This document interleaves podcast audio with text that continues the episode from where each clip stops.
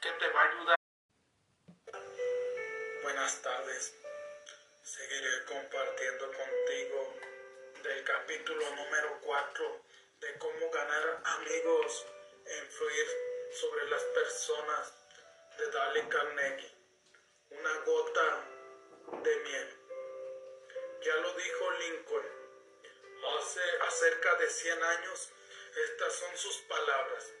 Una vieja y exacta máxima dice que una gota de miel caza más moscas que un galón de hiel. Y es cierto. Quizás tú si pones una, una gota de miel y vas a ver cómo muchas moscas van a estar comiéndose la miel. En cambio, si tú les pones un galón de, de hiel, las moscas van a desconfiar y quizás no cases muchas moscas. También ocurre con los hombres que si usted quiere ganar a alguien a su causa debe convencerlo primero de que usted es un amigo sincero. Ahí está la gota de miel que casa su corazón, el cual, dígase lo que se quiere, es el camino real hacia su, hacia su razón. Al igual tú,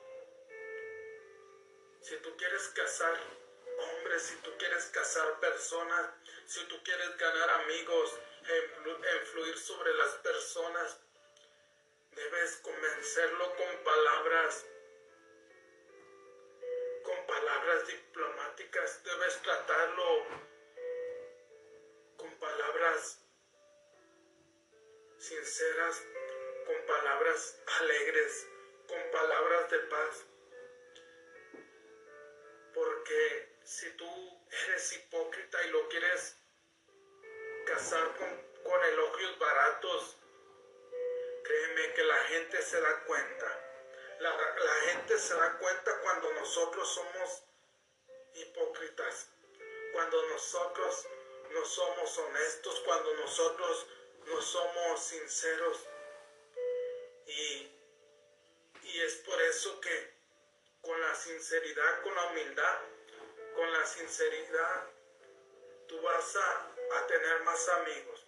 Porque esa es la gota de miel que te va a ayudar a casar su corazón y que te va a ayudar, al igual que tú, él tenga la razón.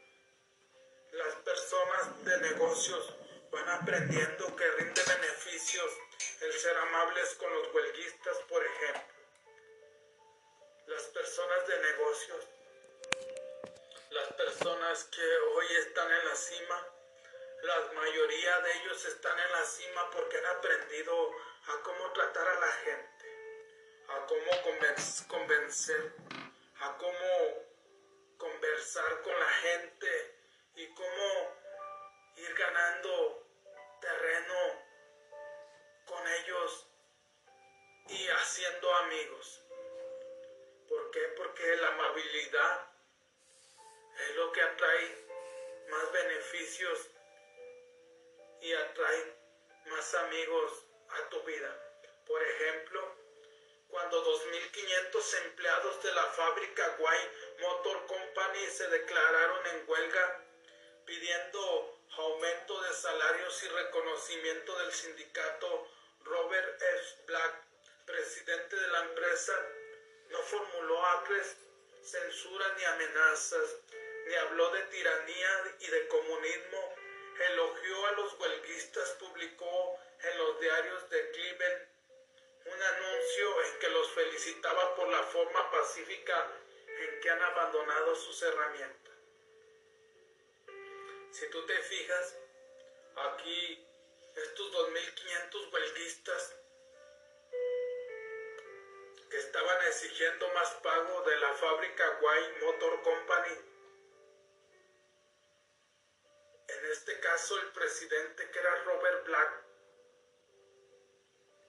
no censuró a nadie, no amenazó a nadie, ni habló de tiranía, ni, ni de comunismo, ni le dijo a nadie que se iba a meter en problemas, que dejaran esa huelga o se iban a quedar sin trabajo. Si tú te fijas, él no amenazó a nadie. Él lo que hizo fue que publicó un elogio donde felicitaba a cada uno de los empleados por la forma pacífica en que habían abandonado sus herramientas de trabajo y habían hecho huelga. Al ver que los huelguistas que cuidaban que no trabajaran los rompehuelgas estaban ociosos, les compró un par de docenas de palos de béisbol y los guantes correspondientes y los invitó a jugar en terrenos baldíos. A ver que los huelguistas que trabajaban, que no llegaran los rompehuelgas, que estaban ociosos, que estaban sin hacer nada, entonces Black les compró una docena de palos de béisbol y los guantes correspondientes y los invitó a ponerse a jugar y los invitó a ponerse a practicar béisbol. Los invitó a jugar en terrenos baldíos.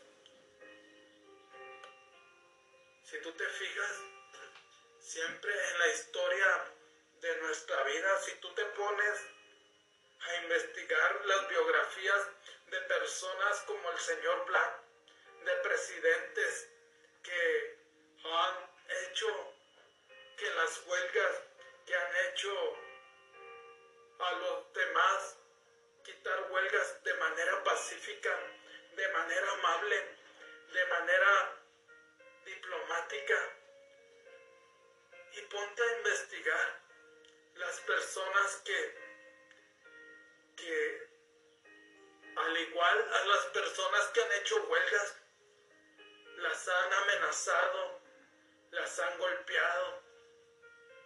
Y quizás muchas de esas personas duraron años en huelga.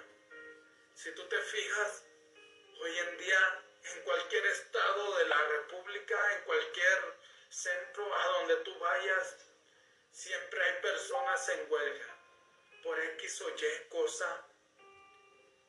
Pero aquí lo más importante de un presidente es ser diplomático, de una persona que está al cargo de estas personas, ser sincero y dar elogios sinceros. Para quienes preferían jugar a los bolos, alquiló un local adecuado. Esta muestra de amistad por parte del señor Black logró lo que siempre logra la amistad engendró más amistad. Entonces los huelguistas consiguieron escobas, palas y carros y comenzaron a recoger los fósforos, papeles y colillas de cigarros en torno a la fábrica. Imaginemos eso, imaginemos a unos huelguistas dedicados a limpiar el terreno de la fábrica mientras batallaban por salarios más elevados y por el reconocimiento del sindicato. Imagínate en este momento que hay personas que están haciendo huelgas, pero llega un presidente llamado Black, un presidente que les ofrece palos de béisbol, que les ofrece guantes para jugar, que les ofrece bolos y alquiló un local adecuado para las personas que quisieran así hacerlo.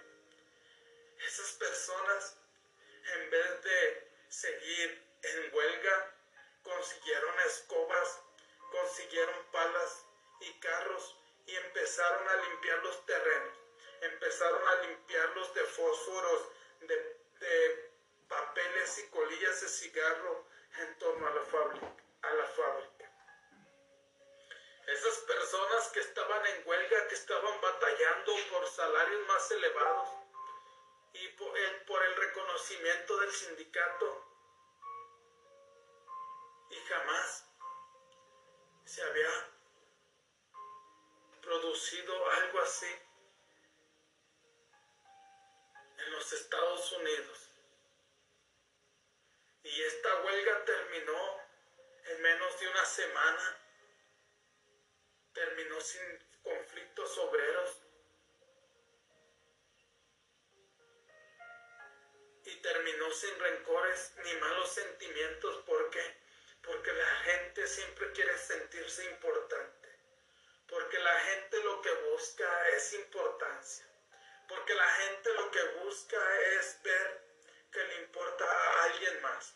Y aquí en este caso, como le importaba al señor Black, entonces esta persona en vez de, de venir peleando con estas personas, vino amablemente y eso fue lo que hizo que terminara la huelga y terminara en buenos términos.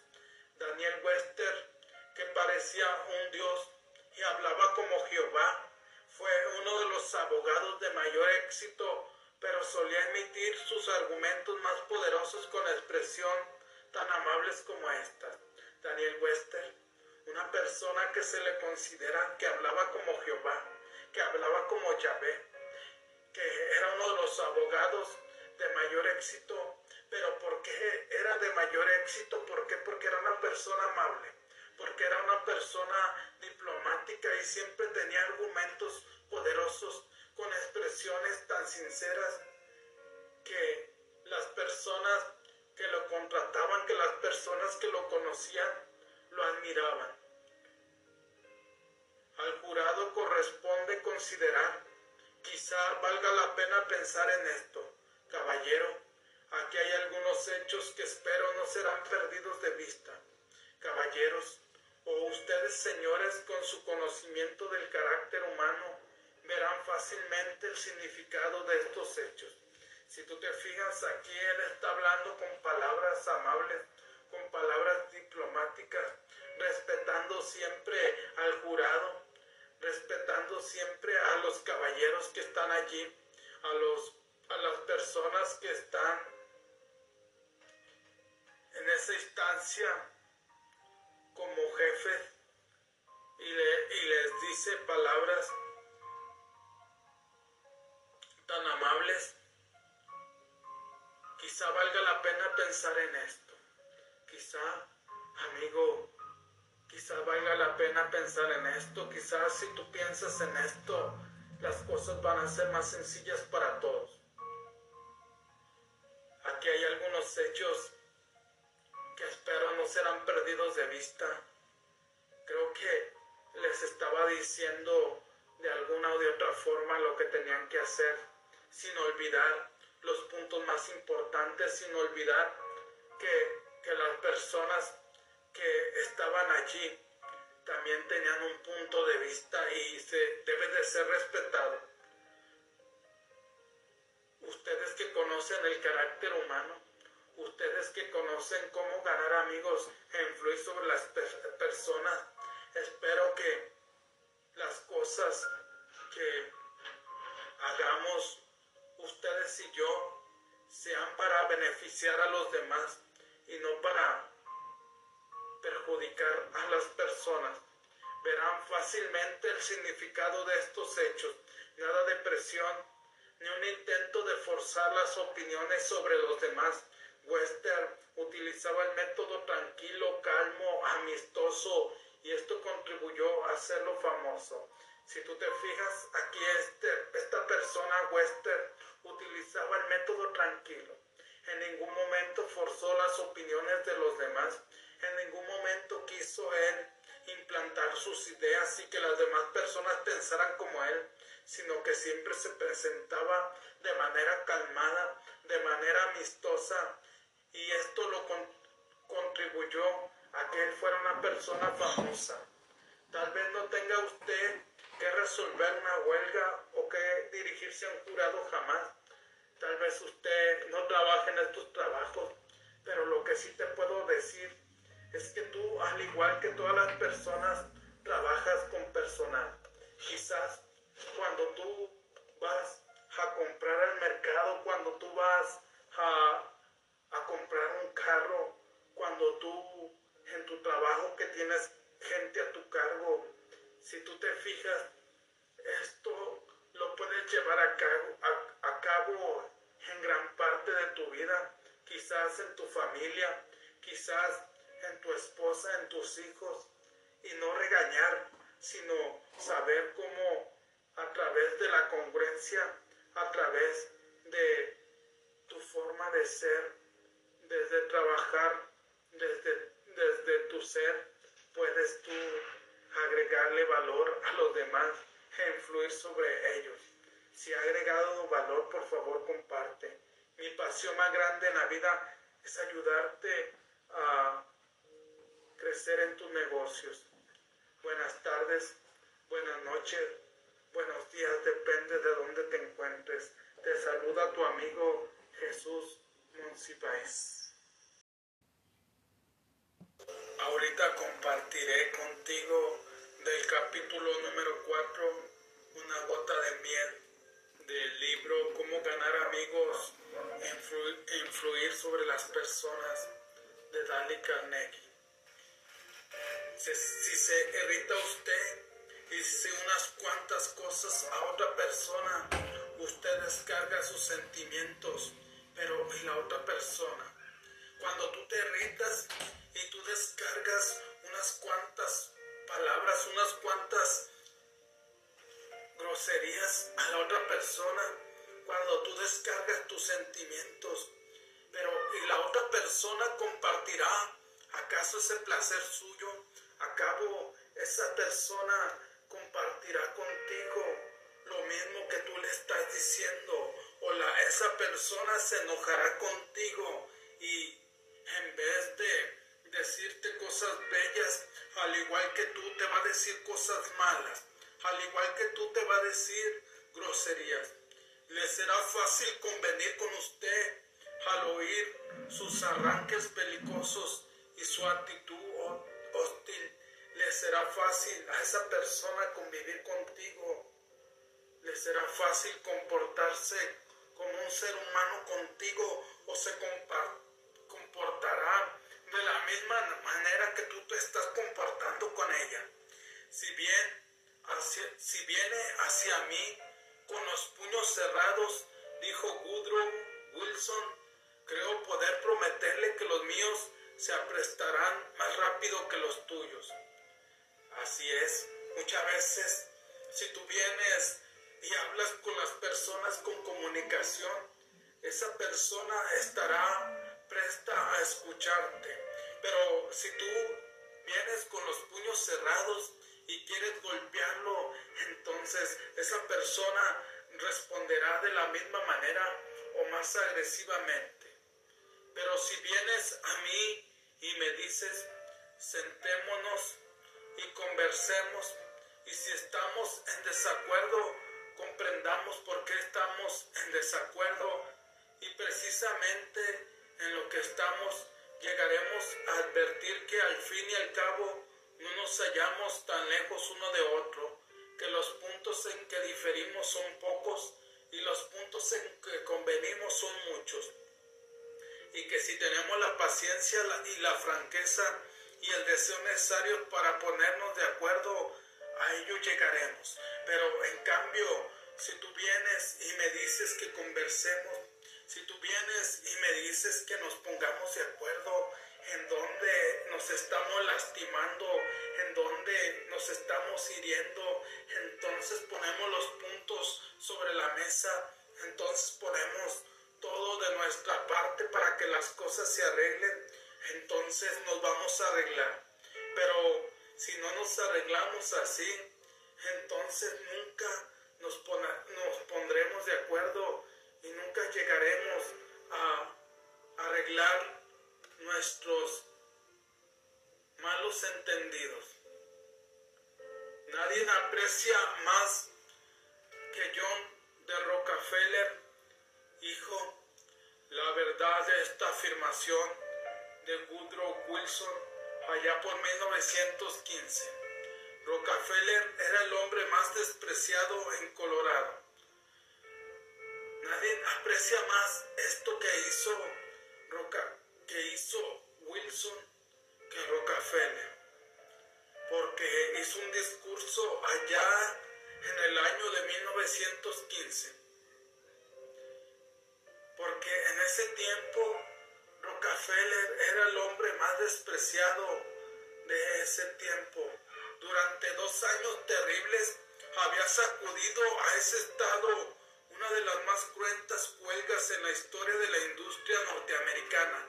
Los mineros furiosos, belicosos, exigían paga más elevada a los Colorado Fuel Way Iron Company y Rockefeller dominaba en esa compañía. Había habido destrucción de propiedades y se había llamado a las fuerzas del ejército. Había corrido sangre. Habían caído huelguistas alcanzados por las balas.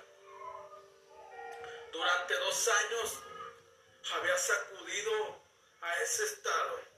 Los huelguistas de la empresa de Rockefeller, los mineros, estaban hartos de que se les pagara menos y hicieron una de las huelgas en la historia más importantes de la industria norteamericana. Entonces, estas personas pedían que la compañía de Rockefeller de Colorado, la Iron Company, les pagara más. Y desgraciadamente, gracias a esa huelga que había durado dos años, habían destruido propiedades y se tenía que haber llamado al ejército para poder controlar a los huelguistas y muchos de esos huelguistas cayeron tras las palas del ejército. En un momento como ese, ardiente de odio en el aire, Rockefeller quería conquistar a su manera de pensar a todos los huelguistas y lo consiguió. ¿Cómo? Veamos cómo. En un momento como ese, en donde todo el mundo estaba lapidando propiedades que eran en ese tiempo propiedad de Rockefeller, donde estaba el odio en el aire, donde todo el mundo estaba peleando porque la Iron Company les aumentara el, el saldo, el sueldo, les aumentara el sueldo. Entonces estaba Rockefeller pensando cómo conquistar a su manera a todos los huelguistas, cómo conseguirlo y cómo atraerlos y convertirlos de enemigos en amigos. Después de varias semanas dedicadas a conquistar amigos, entre ellos Rockefeller, dirigió la palabra a los representantes de los huelguistas. Este discurso completo es una obra maestra, produjo resultados asombrosos. Después de estar visitando varias semanas en donde Rockefeller se dedicó a conquistar amigos y dirigió una palabra a los representantes de los huelguistas y este discurso es una obra maestra. Produció grandes resultados. ¿Por qué? Porque Rockefeller no se enfocó en lo que él quería. Rockefeller se enfocó en lo que estaban pasando sus empleados, en qué era lo que querían los huelguistas y empezó a conquistarlos desde allí. Calmó las tempestuosas olas de odio que amenazaban envolverlo. Le valió una hueste de admiradores. Presentó los hechos en forma tan amistosa que los huelguistas volvieron a trabajar sin decir una sola palabra más acerca de los aumentos de salarios por los cuales había luchado tan violentamente. Entonces, en ese momento en que todo estaba ardiendo, en ese momento en que todo el mundo estaba en huelga, en que los huelguistas estaban peleando con el ejército, donde había odio, donde estaban amenazando de muerte a Rockefeller.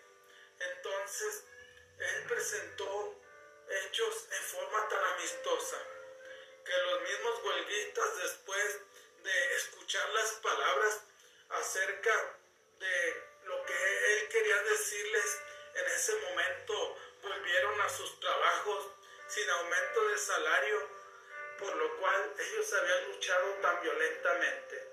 Estudiemos la iniciación de ese notable discurso. Veamos que resplandece literalmente de amistad. Estudiemos pues este discurso. Cuando tú tienes un discurso notable, cuando tú tienes un discurso amable, un discurso que resplandece de amistad, un discurso que en, lugar de involucrar a la gente a seguir en huelga, a seguir en la guerra, tú los envuelves para que vuelva la paz y para que ellos vuelvan a trabajar como antes en tus empresas.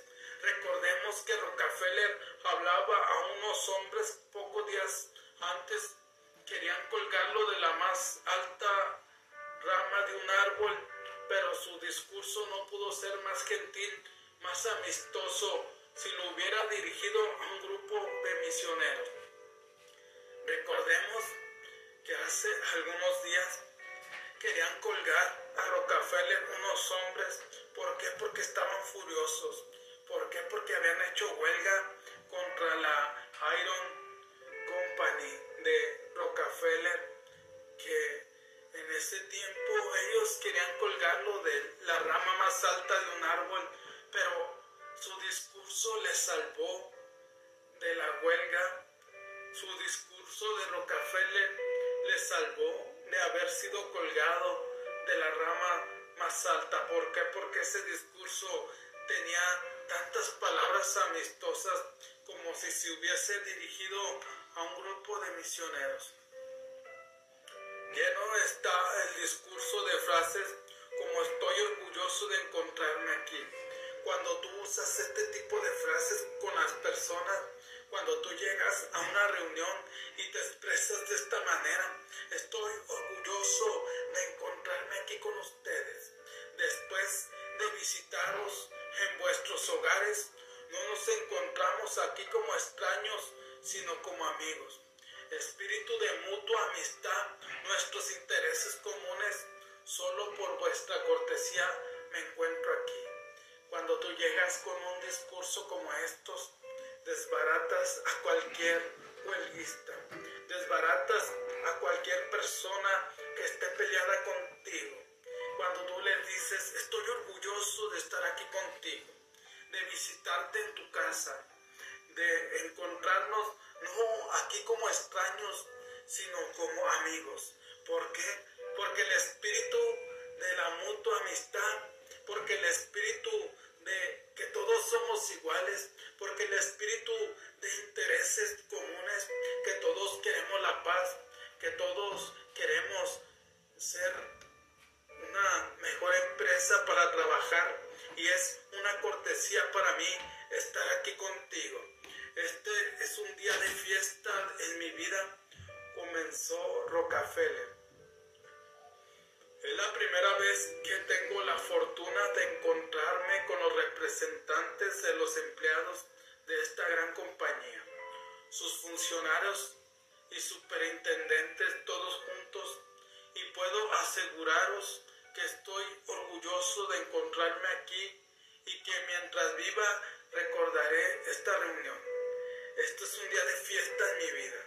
Este es el día más feliz de mi vida, dijo Rockefeller ¿Por qué? Porque es la primera vez que tengo la fortuna de encontrarme contigo, que tengo la fortuna de encontrarme con los representantes de cada uno de los empleados de esta gran compañía. Y todos juntos haremos que esto vuelva a funcionar. Todos juntos haremos que, que esta compañía deje de estar en huelga y asegurarnos, asegurarnos y aseguro que estoy yo orgulloso de encontrarme aquí. Y que mientras yo viva, mientras yo esté en este mundo, siempre recordaré esta reunión. Siempre recordaré el mensaje que hoy te vengo a compartir, que es un mensaje de amistad, que es un mensaje de paz, un mensaje lleno de amor, un mensaje donde estoy de acuerdo contigo. Si este emitir si hubiese efectuado hace dos semanas, hubiera estado yo aquí como un extraño. casi todos vosotros, pues solo habría podido reconocer unas pocas caras. Si yo hubiese estado hace dos semanas, entonces yo estaría aquí como un extraño. ¿Por qué? Porque no conocería a ustedes. Pero como me he dado la tarea unas semanas antes de conocer a vosotros, de convivir con vosotros, y es por eso que conozco muchas de sus caras. Pero he tenido la oportunidad de durante la última semana todos los campamentos en las minas del sur y de hablar individualmente con casi todos los representantes, salvo a los que se habían marchado. Pero he tenido la oportunidad de visitarte, de estar con muchos de ustedes durante la última semana. Visité todos sus campamentos, las minas del sur, y de hablar individualmente con casi todos los representantes. Solo no hablé con los que ya se habían marchado. Y es por eso que hoy vengo ante ustedes para decirles cuánto siento esta huelga, cuánto siento el haber hecho traer al ejército y que muchos de sus compañeros de ustedes hayan caído por las balas. Pero hoy estoy aquí de una manera muy amigable y quiero decirles que para mí son muy importantes. Después de visitaros en vuestros hogares y de conocer a muchas de vuestras esposas e hijos, no nos reunimos aquí como extraños, sino como amigos y en ese espíritu de mutua amistad me complace tener esta oportunidad de discutir con vosotros acerca de vuestros intereses comunes. Después de estar en vuestros hogares, después de convivir con vuestra gente, después de convivir con cada uno de ustedes, de convivir con sus mujeres, con sus hijos, hoy estoy aquí con, con ustedes de una manera como nos reúnen con cosas, intereses comunes de que esta huelga llegue a su fin y traer paz, no solo para mi empresa, sino para ti y para tus familias. Porque si tú sigues en huelga, no, no, vas a saber cómo alimentar a tus hijos y a tu esposa. Como se trata de una reunión de funcionarios de la compañía y representantes de los empleados, solo por vuestra cortesía me encuentro aquí, porque no tengo la fortuna de ser funcionario ni un empleado y sin embargo entiendo estar íntimamente asociado con vosotros, porque en cierto sentido yo represento a la vez a los accionistas y a los directores. Como se trata de una reunión de funcionarios de la compañía, y representantes de cada uno de ustedes, solo por vuestra cortesía, solo porque tú me has escuchado, solo porque ya no somos extraños y porque yo tengo la, la fortuna de no ser funcionario ni un empleado y sin embargo entiendo íntimamente lo que tú estás pasando en este momento. Por eso, por eso, esta tarde yo estoy aquí con ustedes. Y es cierto, yo represento a los accionistas y a los directores, pero como yo represento a estas personas tan importantes, para mí es más importante tú, para mí es más importante tu familia, son más importantes tus hijos, por eso estoy aquí. ¿No es este un ejemplo espléndido del arte de convertir a los enemigos en amigos? ¿No es esto un gran ejemplo de en vez de que Rockefeller llegara y peleara todavía más con sus trabajadores? entonces Él les hizo este mensaje, les compartió esta conferencia donde convirtió a miles de enemigos en amigos. Imaginemos que Rockefeller hubiese tomado otro camino, imaginemos que hubiese discutido con los mineros por sus tonos e insinuaciones, les hubiese imputado que la lógica les hubiese demostrado a cada uno sus errores, ¿qué habría ocurrido? Habría despertado más ira, más odio, más rebelión. Imaginemos a un Rockefeller que en vez, de venir con una carta de paz, con una conferencia de paz, con una conferencia de amigos, hubiese insultado a cada uno de sus empleados, les hubiera dicho sus verdades, les hubiera demostrado a cada uno sus errores, creo, este, no estuviese compartiendo este discurso contigo. ¿Por qué? Porque las personas se hubiesen expresado todavía más, más ira, más odio, más guerra, más muertos, más sangre derramada. Pero como Rockefeller llegó amablemente, entonces las personas entendieron que lo que él quería era que lo conocieran, que fuera su amigo y que ellas o ellos estuvieran trabajando en una mejor empresa. Si el corazón de un hombre está lleno de discordia y malos sentimientos contra usted, no puede usted atraerlo a su manera de pensar ni con toda la lógica de la creación. Si una persona está lleno de discordia, está lleno de odio, está lleno de malos sentimientos contra ti, tú no puedes atraerlo a tu manera de pensar. Tú no puedes atraerlo a tu forma de ser. ¿Por qué? Porque esa persona se está expresando mal de ti. Entonces lo que tú tienes que hacer aquí es decirle a la persona que tiene la razón, decirle que tú estás equivocado y que ella está en la verdad. Y eso, en vez de atraer más discordia a tu vida, pronto te atraerá paz. Los padres regañones, los patrones mandones y los maridos o esposas rezongones deben comprender que a nadie le gusta cambiar de idea. A nadie es posible obligar por la fuerza que convenga con usted o conmigo, pero es posible conducir a la otra persona a ello si somos suaves y amables. Si tú eres un papá regañón, si tú eres un, un patrón mandón, y si tú eres una esposa, un esposo rezongones, no debes tú comprender a que nadie le gusta cambiar de idea. Que si tú usas a las demás personas y las quieres atraer así, nunca las vas a atraer. ¿Por qué? Porque siempre vas a estar en discordia con esas personas. Porque siempre vas a estar peleando con ellas.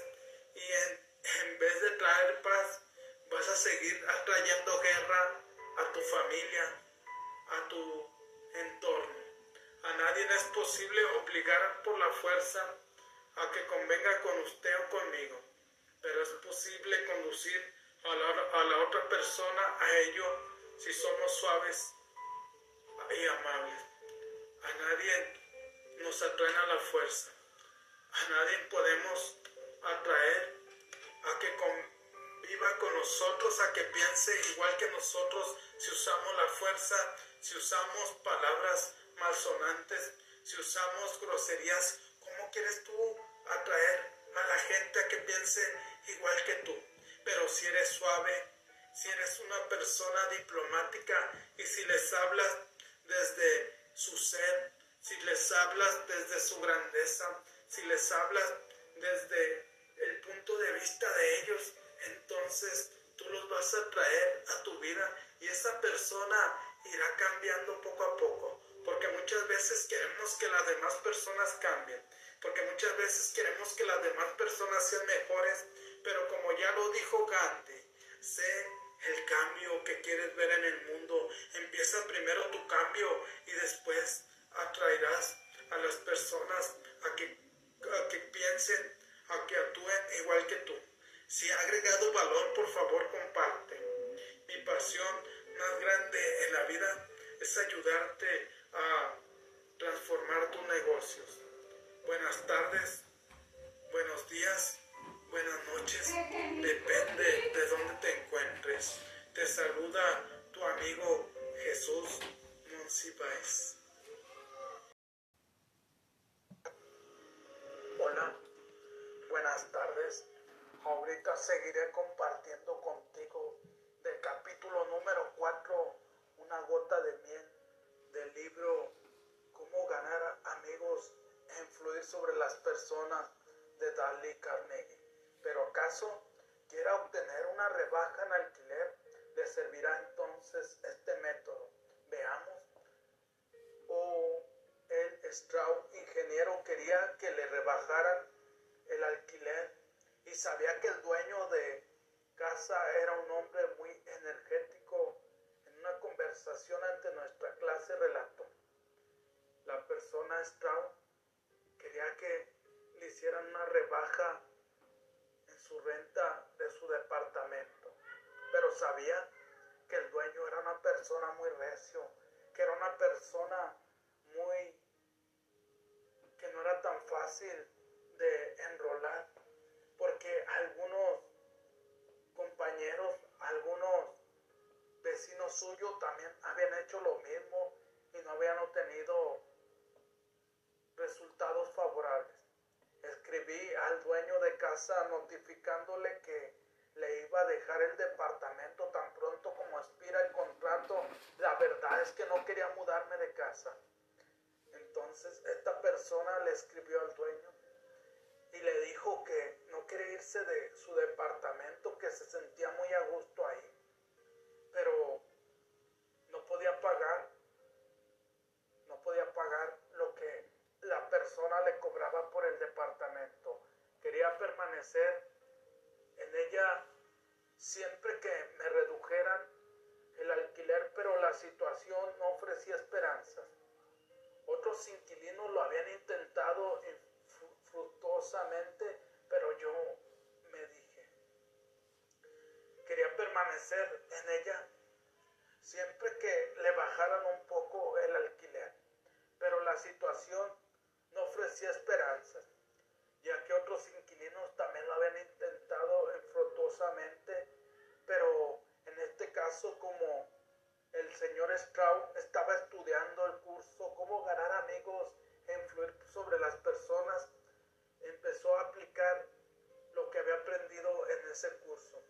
Estoy estudiando la manera de tratar con la gente de modo que puedo probarlo con él para ver qué resulta. El dueño de casa y su secretario vinieron a verme tan pronto como recibieron la carta. Entonces el señor Strauss se había preguntado que estaba en este momento estudiando cómo ganar amigos e influir sobre las personas. Al escribirle la carta, el dueño y su secretario vinieron inmediatamente. Lo recibí en la puerta con amistosa referencia y radiaba buena voluntad y entusiasmo. No empecé a hablar de lo elevado que era el alquiler, empecé hablando de lo mucho que me gustaba el departamento. Fui caluroso en mi aprobación y generoso en mis elogios. Entonces dice que él lo recibió en la puerta con amistad, lo recibió con mucho entusiasmo y irradiaba buena voluntad. Entonces él no empezó a hablar de lo caro que estaba el departamento, él no empezó a hablar de lo mal que estaba el departamento, de lo elevado que estaba su alquiler, sino empezó elogiando al dueño y al secretario y fue caluroso en sus elogios. Y es por eso que lo felicité por la forma en que se atendía a los inquilinos y funcionaba la casa de departamento y agregué que me encantaría poder seguir otro año allí, pero no me alcanzaba el presupuesto. Es cierto, aquí eh, esta persona le dijo que le gustaría quedarse un año más y los atendió por la forma en que él atendía a los inquilinos. gran, un gran rentador de departamentos. Y agregó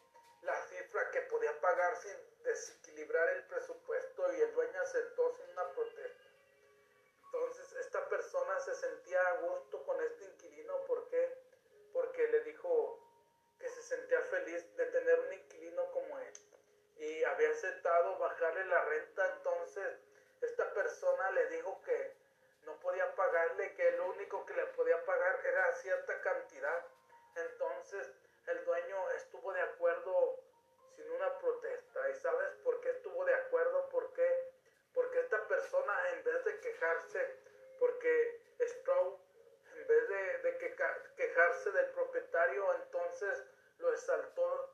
Y cuando él exaltó a la persona, entonces esta persona estuvo de acuerdo. Cuando se marchaba, se volvió hacia mí y preguntó, ¿cómo quiere que le decore el departamento? Todavía aparte de que le había hecho una rebaja, todavía le preguntó cómo quería que le decorara el departamento. Yo hubiese tratado de obtener una rebaja de alquiler por el método de los otros inquilinos, estoy seguro de que había tropezado con el mismo fracaso que ellos. El triunfo se debió al método amistoso de simpatía, de apreciación. Entonces, si esta persona hubiese actuado de la misma manera que los otros inquilinos, si hubiera mandado cartas donde le decía al dueño que departamentos estaban feos, que estaban muy caros, que no iba a pagar más de renta en un departamento así, entonces creo que Straub no hubiera obtenido la rebaja que él quería de ese departamento. Pero como él se, se enfocó a ser amistoso, se enfocó a ponerse en los zapatos del dueño, a tener simpatía de él y darle elogios de apreciación. Y fue lo que le abrió la puerta para poder, para poder obtener una rebaja.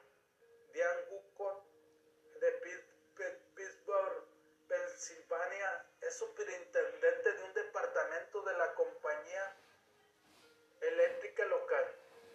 Se llamó a personal a su cargo para reparar unos equipos en lo alto de un.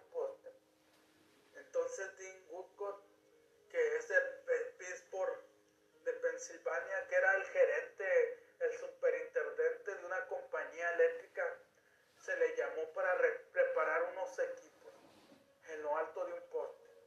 Ellos nunca habían realizado ese tipo de trabajos. ¿Por qué? Porque otra empresa se encargaba de eso.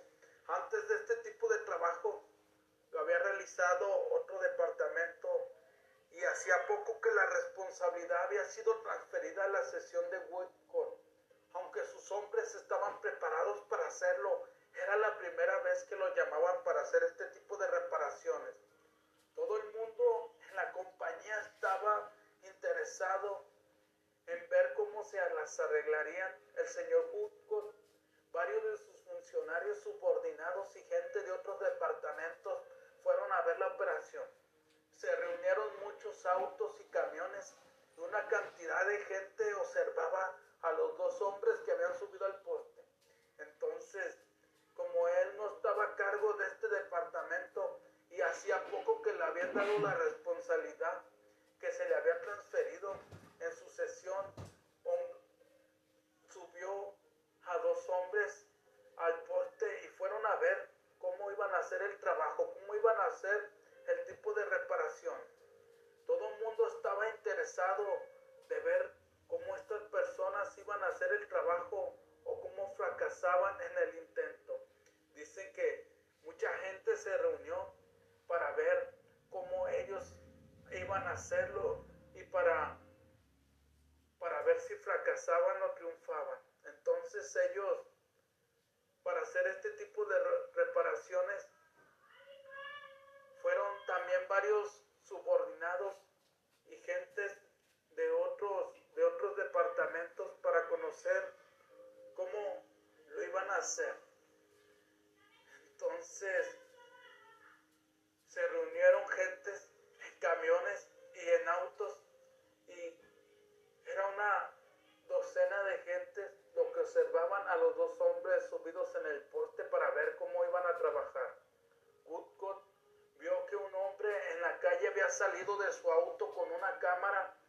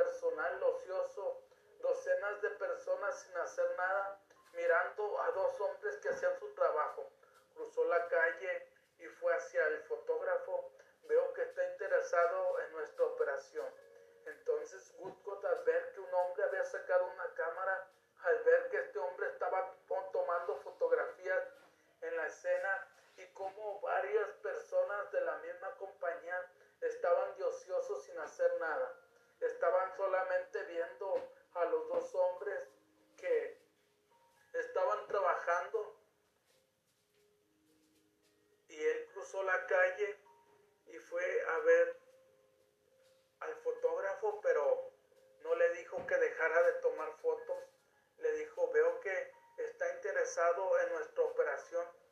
Sí, pero mi madre está más interesada. Ella tiene acciones en la compañía. Esto le abrirá los ojos. Incluso puede decidir que su inversión fue imprudente. Desde hace años vengo diciéndole que en compañías como la suya hay mucha gente ociosa. Esto lo prueba y es posible que a los diarios, diarios también les interesen las fotos.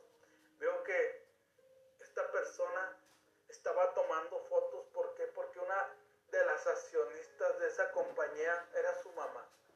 Y al ver tantas personas de ociosas, tantas personas sin hacer nada, entonces esta persona le dijo que ya le había dicho a su mamá algunos años que en su compañía había muchas personas ociosas, muchas personas que no hacían nada y ya tenía la prueba, ya había tomado las fotos incluso para llevárselas a los diarios.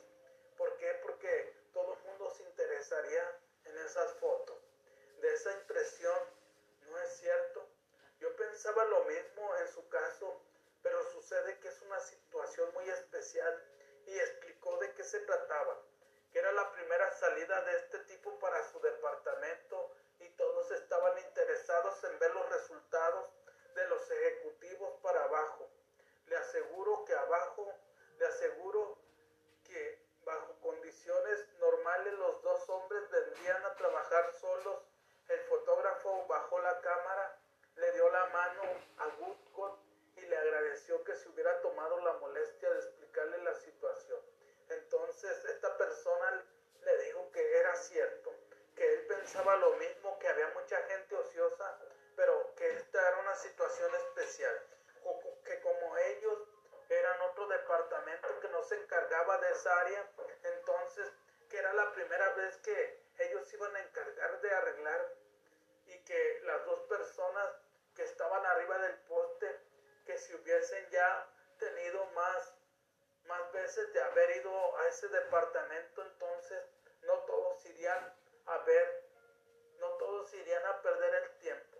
Entonces cuando Woodco le dijo esto al, al fotógrafo, al hijo del accionista, entonces esta persona bajó su cámara y le dio la mano y Woodco le, le agradeció de haber tomado la molestia de explicarle la situación. Entonces aquí cuando la persona que estaba tomando las fotos se dio cuenta que era un departamento nuevo para ellos y que estaban haciendo lo mejor que se podía que le habló de un tono amistoso, entonces bajó su cámara y se olvidó de mandar esas fotos al periódico. La actitud amistosa de Dian Cookot le ahorró a su compañía una mala publicidad. Si tú te fijas, al igual muchas veces nosotros también quizás nos la pasamos peleando con los demás, nos la pasamos viendo a otras personas que emprenden un proyecto nuevo y luego luego empezamos a juzgar. Luego luego empezamos a decirle que va a fracasar. Luego luego empezamos a que lo que está haciendo no es de beneficio para los demás.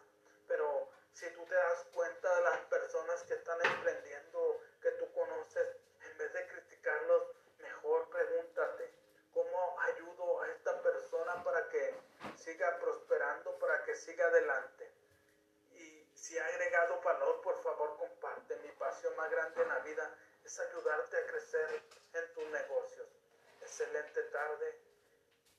Te saluda tu amigo Jesús Monsiváis. Hola, seguiré compartiendo contigo del capítulo número 4, 4, una gota de miel, de el libro Cómo ganar amigos e influir sobre las personas de Dali Carnegie. Otro miembro de una de nuestras clases, Gerald H. Wen,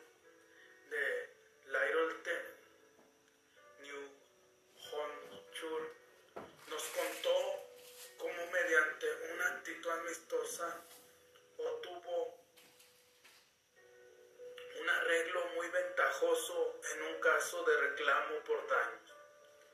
Otro miembro de este de este capítulo, una gota de miel, contó en una de las clases cómo él había actuado de manera amistosa ventajoso en caso de reclamo por daños.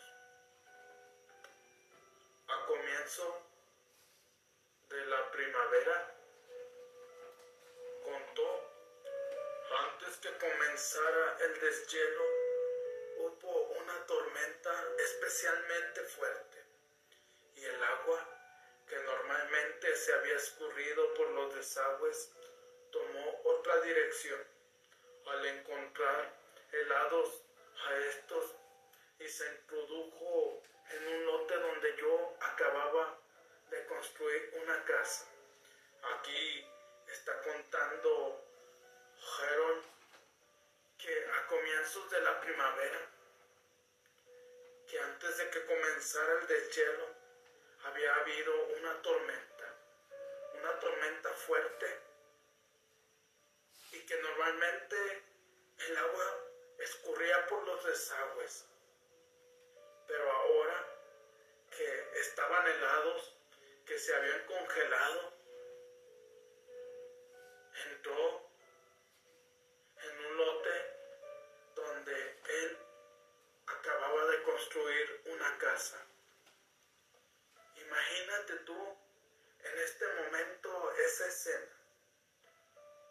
O si algún día has visto las noticias y has visto cómo en Oaxaca, como en Chiapas, en Tabasco, cómo el agua al no encontrar salida derrumba casas, al no encontrar salida hace ríos por donde quiera y arrastra carros, arrastra todo lo que se le ponga a su paso. ¿Por qué? Porque el agua siempre va a buscar por dónde pasar. Y si no encuentra por dónde pasar, va a causar daños en los sótanos, en las casas, en el primer piso. Al no poder salir, el agua hizo presión contra los cimientos de la casa. Se filtró bajo el piso de concreto del sótano. Lo rajó y el sótano terminó inundado. Esto arruinó la caldera y los calentadores de agua. El costo de las reparaciones superaba los dos mil dólares. Y yo tenía seguro, y yo no tenía seguro que cubriera este tipo de daño. Al no poder salir el agua, hizo presión. Y contra los cimientos entonces empezó a filtrar.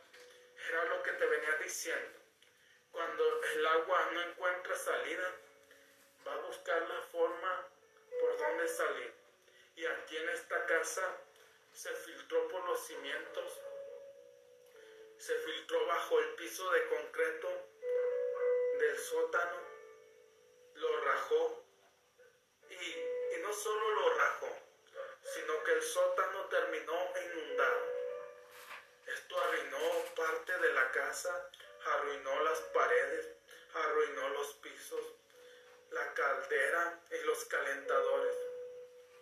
El costo de estas reparaciones era de más de dos mil dólares.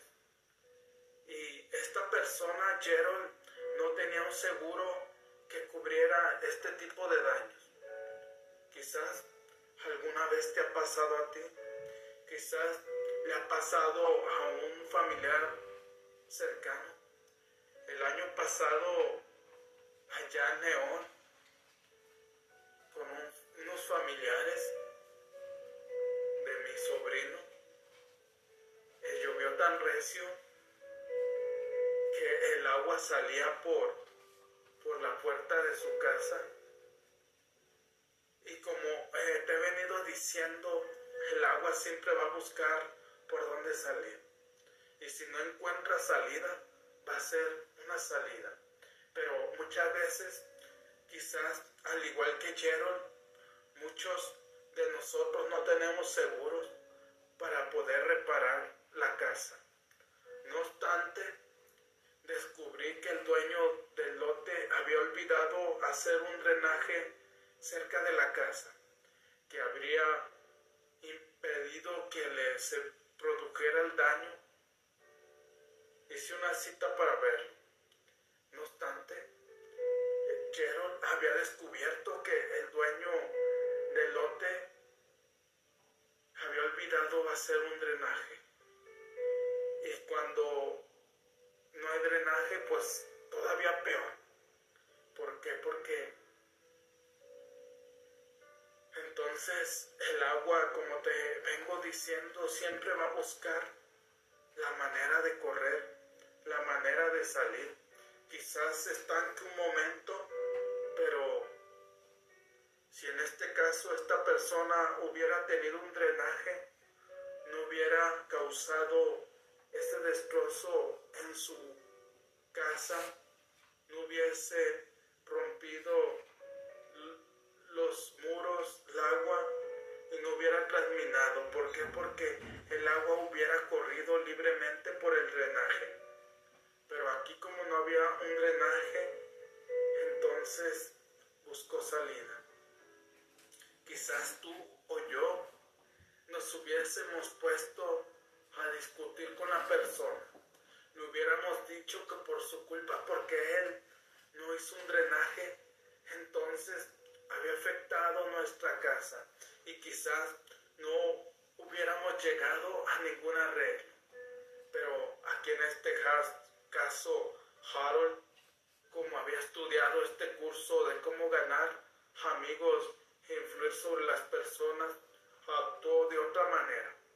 Hice una cita para verlo durante el viaje de 40 kilómetros hasta su oficina pensé cuidadosamente en todos los detalles de la situación y recordé los principios que había aprendido de este curso. Entonces Harold hizo un viaje y se comunicó con esta persona, hizo una cita para ir a ver, para ir a verlo a, a su oficina que estaba a 40 kilómetros de su casa. Entonces él recordó cada uno de los principios de este curso y era el momento de aplicarlos, era el momento de llevarlos a cabo. Decidí entonces que mostrar mi ira no serviría de nada. Como no fuera hacerme más difíciles las cosas, cuando llegué me mantuve muy tranquilo y comencé hablando de sus recientes vacaciones al Caribe. Entonces Harold decidió que si él mostraba su ira, que si él le decía a la otra persona que por su culpa él había inundado su, su sótano, por su culpa su casa se había dañado, entonces no llegaría a ningún lado y simplemente haría más difíciles las cosas, haría más difícil la situación. Entonces, cuando llegó Harold con esta persona, se mantuvo tranquilo y comenzó hablando de las vacaciones que la otra persona había tenido al Caribe. Y quizás en esa conversación Harold le preguntaba cómo le había ido en el Caribe, cómo era el Caribe, que si le recomendaba el Caribe. Después, cuando sentí que había llegado el momento, le mencioné el pequeño problema de los daños que había causado el agua, accedió inmediatamente a pagar su parte en los arreglos. Si te fijas, aquí esta persona accedió. ¿Por qué? Porque Harold se había interesado en él. Porque Harold se había interesado en sus viajes, se había interesado en su persona. Y cuando llegó el momento, entonces él le mencionó el pequeño problema que tenía. No le dijo que era un problema, no le dijo que era un problema que equivalía a más de dos mil dólares, sino le dijo que era un pequeño problema y que lo había causado el agua. Entonces esta persona accedió inmediatamente y pagó los arreglos. Pocos días después me llamó para decirme que no solo pagaría todo el arreglo, sino que mandaría hacer un drenaje para impedir que volviera a suceder algo parecido en el futuro. Dice que pocos días después le llamó para decirle que no solo pagaría el arreglo, sino que él mismo mandaría hacer un drenaje para que otra ocasión que volviera a llover no pasara lo mismo y para evitar problemas en un futuro. Si tú te fijas, aquí esta persona primero le había dicho que pagaría su parte, pero después, reflexionó yo creo un poco y se dio cuenta que él había tenido la culpa porque no había puesto drenaje en el lote. Entonces, él, lo justo era que él corriera con toda la cuenta. Como le había prometido que solamente pagaría una parte, entonces le había llamado y, y le dijo que pagaría todo y que no solo eso, sino que haría un drenaje para qué? Para que ni él ni Harold tuvieran problemas en el futuro. Aun cuando la culpa era de él, si yo hubiera empezado de un modo amistoso, habría tenido muchas dificultades para lograr que pagara una parte de los arreglos. Dice aquí Harold que si él no hubiera empezado de un modo amistoso y le hubiese echado la culpa, le hubiera dicho que era su culpa era su culpa y que él tenía que arreglar, que él tenía que solucionar eso. Si Harold hubiese llegado así de una manera prepotente como muchas veces llegamos, de una manera donde muchas veces no nos comunicamos como seres humanos, sino que empezamos a agredir como si fuéramos peor que animales, entonces las cosas en vez de solucionarse, si hubieran salido de control. Pero aquí, en este caso, como Harold había llegado de una manera amistosa, entonces la persona accedió a pagar todo. Y no solo a pagar, sino que le dijo que iba a hacer un drenaje para que no hubiera problemas en el futuro. Así, tú y yo, amigo, reflexiona un poco. ¿Cómo, cómo actúas cuando persona te ha perjudicado? ¿Cómo actúas cuando tu hijo, cuando tu hija te raya tu carro o te raya tu casa? ¿Tomas paciencia? ¿Le hablas de forma amigable o le hablas con palabras groseras o le hablas recordándole a su mamá? ¿Cómo actuamos? ¿Cómo actuamos ante los demás cuando los demás cometen un error? Si ha agregado valor, por favor, comparte. Mi pasión más grande en la vida es ayudarte a crecer en tus negocios. Excelente noche. Hola, seguiré compartiendo contigo del capítulo número 4, Una gota de miel, del libro Cómo ganar amigos sobre las personas de Dale Carnegie. Hace años, cuando yo era un niño, que caminaba descalzo por los bosques hasta una escuela campestre en el noroeste de Missouri, leí una fábula acerca del sol y el viento. Hace años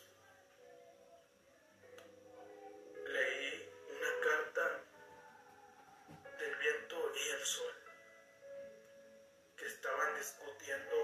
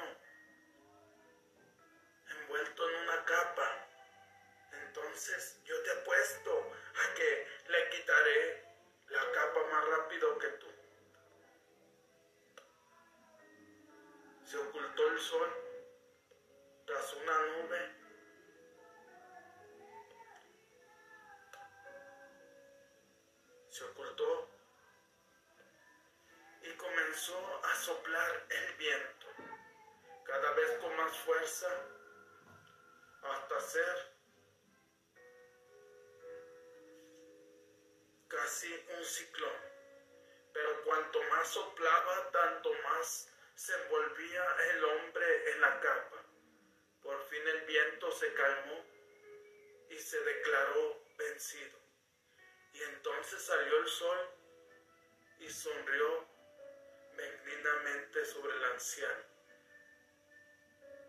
Entonces el viento empezó a soplar y soplaba tan fuerte que parecía un ciclón.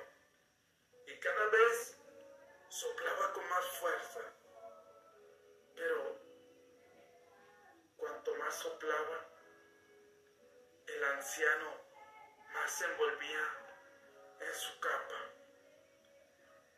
Un momento y vio que a pesar de sus tantos esfuerzos, a pesar de que había hecho hasta lo imposible por quitarle la capa al anciano, no pudo quitársela.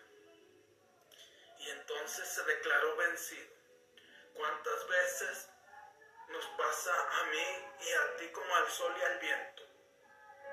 Muchas veces creemos que somos demasiado fuertes, pero cuando viene un problema, cuando viene una situación difícil, al igual que el viento, nos, nos declaramos vencidos. Y entonces salió el sol y sonrió benignamente sobre el anciano. No pasó mucho tiempo hasta que el anciano, acalorado por la tibieza del sol, se quitó la capa.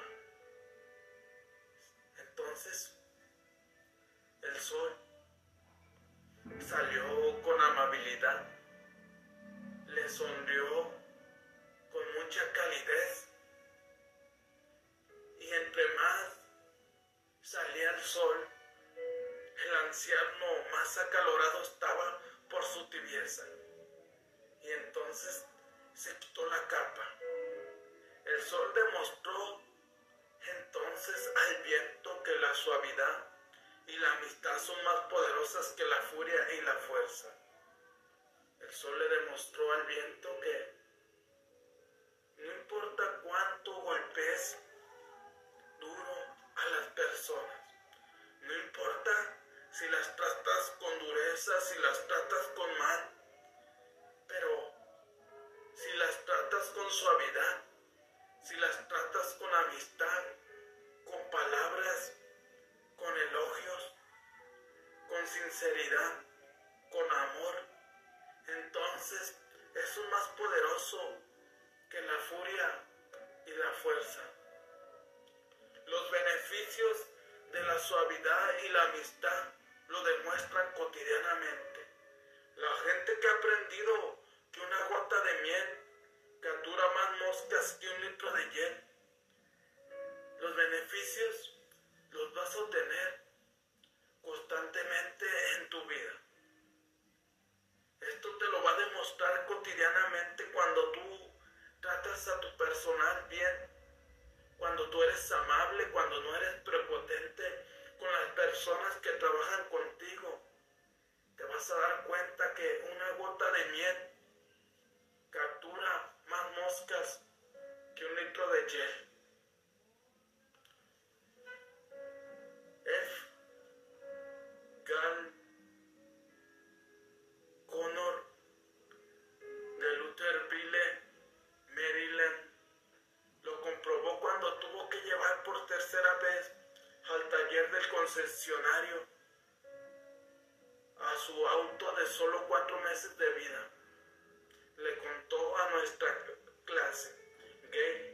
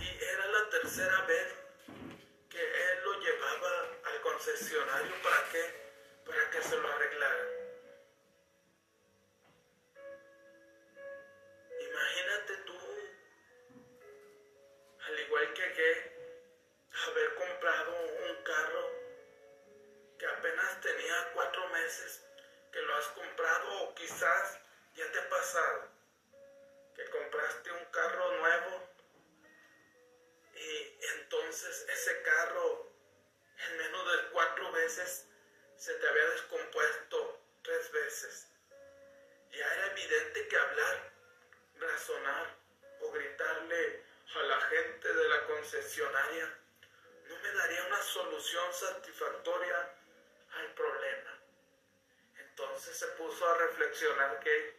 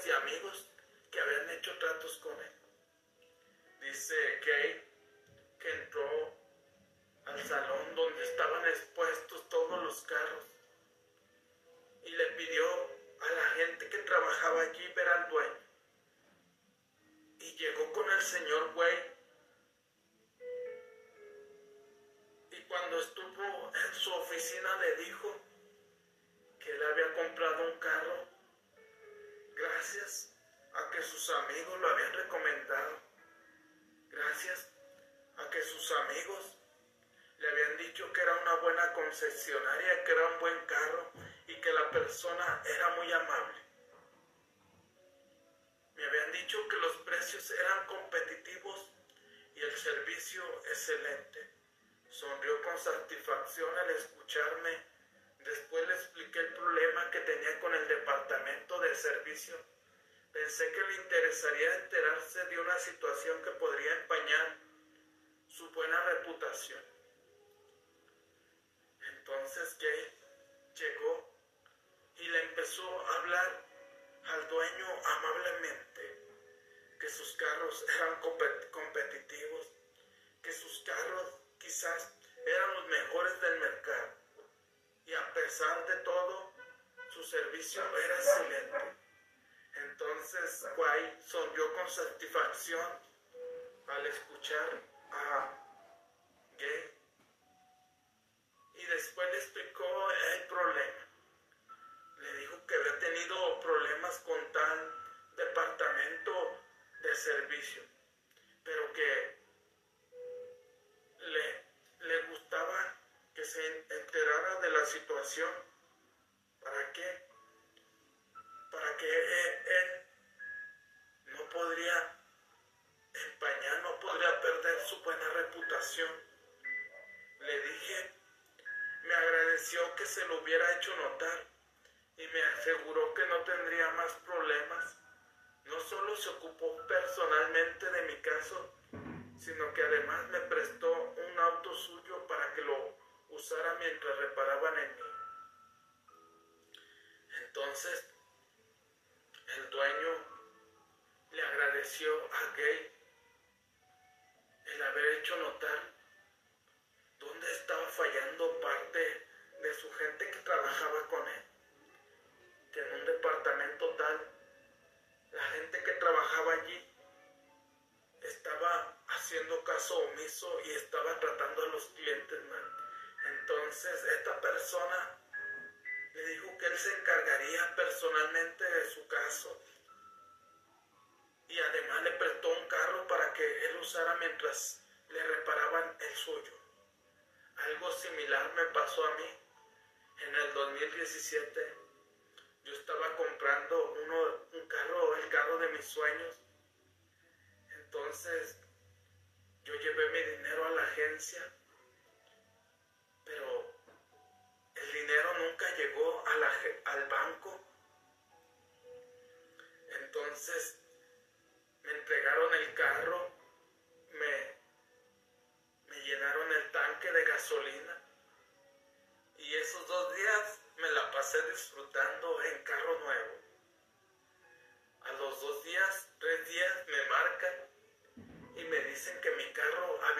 sin seguro Y, yo le dije a los dueños de la agencia, a los empleados que me habían marcado, que yo no quería problemas, que si su carro había salido sin seguros, yo les iba a regresar el carro. Entonces yo fui y les regresé el carro. Y ellos me prestaron otro carro. Y aparte me dieron 10 litros de gasolina. Entonces, para no ser más largas las cosas, el carro ya no se me autorizó, ya se me autorizaba con un monto mucho más grande. Y yo les dije que no, no ajustaba ese enganche, que si por favor me, me regresaban el dinero que había dado. Cada peso, cada centavo que yo había dado de mi dinero. Y por eso es que me gustaría hacer tratos con ese tipo de agencias. Es bueno hacer tratos. Esopo era un esclavo griego que vivió en la corte de Creso y que dio fábulas inmortales 600 años de Jesucristo.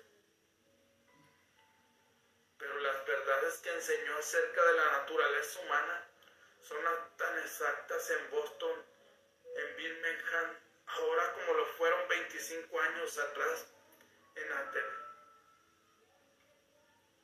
Esopo era un esclavo griego, una persona que vivió en una corte de Creso hace más de 600 años antes de Jesucristo.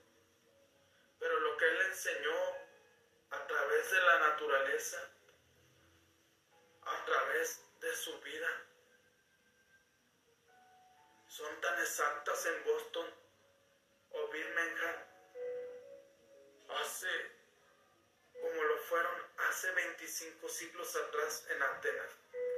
El sol puede hacernos quitar la capa más rápidamente que el viento y la bondad, la amabilidad y la apreciación para con el prójimo puede hacerle cambiar de idea más velozmente que todos los regaños y amenazas del mundo.